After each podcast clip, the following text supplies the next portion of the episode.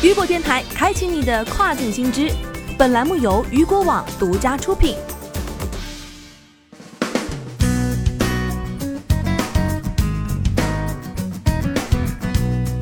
Hello，大家好，欢迎大家收听这个时段的跨境风云。那么接下来的时间将带您一起来关注到的是，罚到关停，面对百万罚款，卖家最关心的是。因为平台处罚导致店铺关停甚至倒闭的事情，在跨境电商领域并不少见。但在疫情大流行的背景下，这类事件会被放大，引发群体效应，对行业产生负面影响。口罩维权事件、罚款事件莫不如此。首先带大家一起来关注到的是百万罚款，卖家收益受损。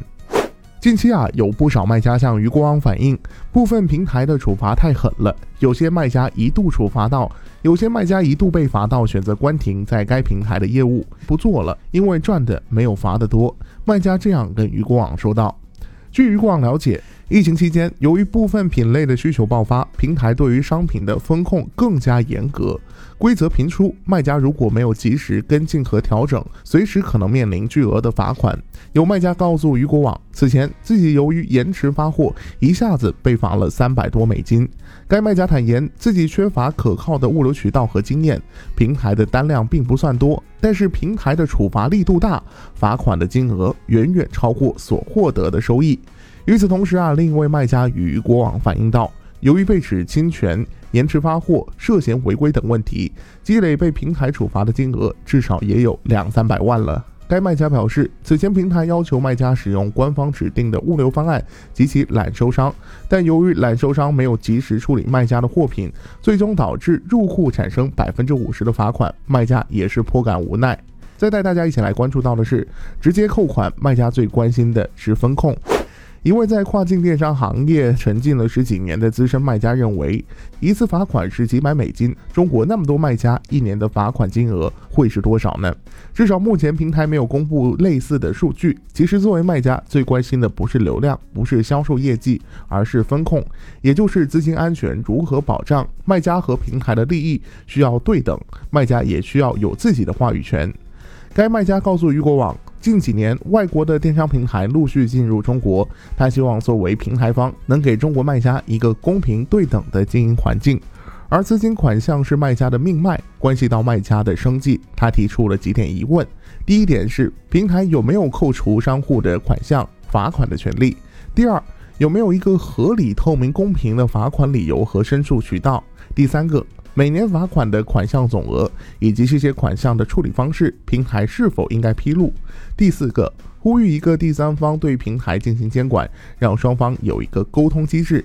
余国网注意到啊，国外的跨境电商平台在向国内卖家招商以及制定规则时，还会依据平台所属国家的法律条款约束卖家的行为。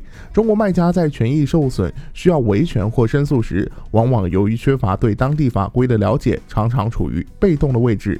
最后带大家一起来关注到的就是中小卖家维权难，沟通机制需完善。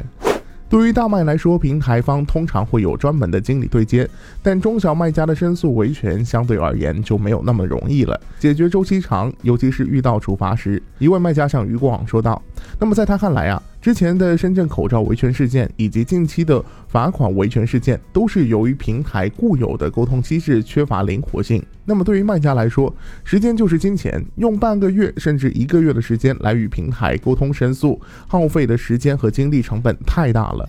至于平台扣款，他认为虽有一些卖家确实存在违规操作，但是平台在审核方面也有一定的责任。当前，针对卖家对于平台频繁罚款的质疑，余光与与相关的平台方面都进行了沟通，但截至目前都还未得到明确的回复。不过，据余光了解，如果卖家对平台的处理方式有异议的话，是可以通过后台的相应路径提交明确的证据进行申诉的，也可以找到招商经理反馈问题。好的，以上就是这个时段雨果电台给您推送到最新一期的跨境风云。想要了解更多跨境电商资讯，您还可以持续关注到雨果网。那么，如果喜欢我们的节目的话，也记得来点击一下关注订阅，我们将会第一时间来为您推送最新的节目。我是大熊，我们明天见，拜拜。